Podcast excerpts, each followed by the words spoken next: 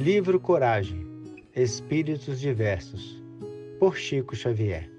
Lição 21. As duas tristezas. Emmanuel. Assim, a tristeza construtiva, aquela que nos impulsiona para a vida superior, encaminhando-nos para o trabalho da melhoria íntima perante a sede de ascensão espiritual.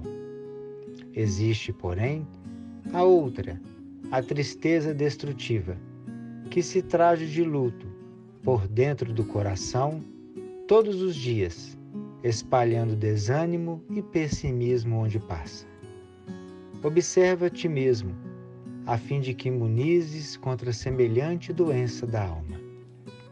Toda vez que comentamos nossos problemas, exagerando-lhes o tamanho ou dramatizando as dificuldades que nos chegam à existência, Sempre que tomamos o tempo alheio a fim de recordar sofrimentos passados que a providência divina já mandou apagar em nosso benefício com esponja do tempo, em todas as situações nas quais nos pomos a exaltar os preconceitos próprios, desconsiderando a posição e a experiência dos semelhantes, e na generalidade dos casos em que pusermos a lamentar dissidências e desacordos, contendas e mágoas, estamos afastando de nós mesmos os melhores amigos, através da amargura, do ressentimento que destilamos com as nossas palavras.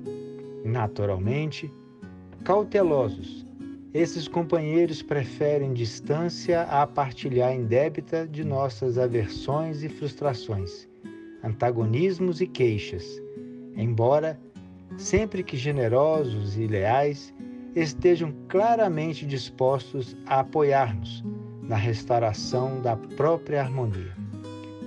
Compreendamos que ninguém estima a permanência num espinheiro e nem escolhe vinagre para brindar os laços diletos. E saibamos fornecer bondade e paz, entusiasmo e otimismo aos que se aproximam de nós, porquanto não há quem não necessite de alguém para executar os deveres que a vida lhe preceitue.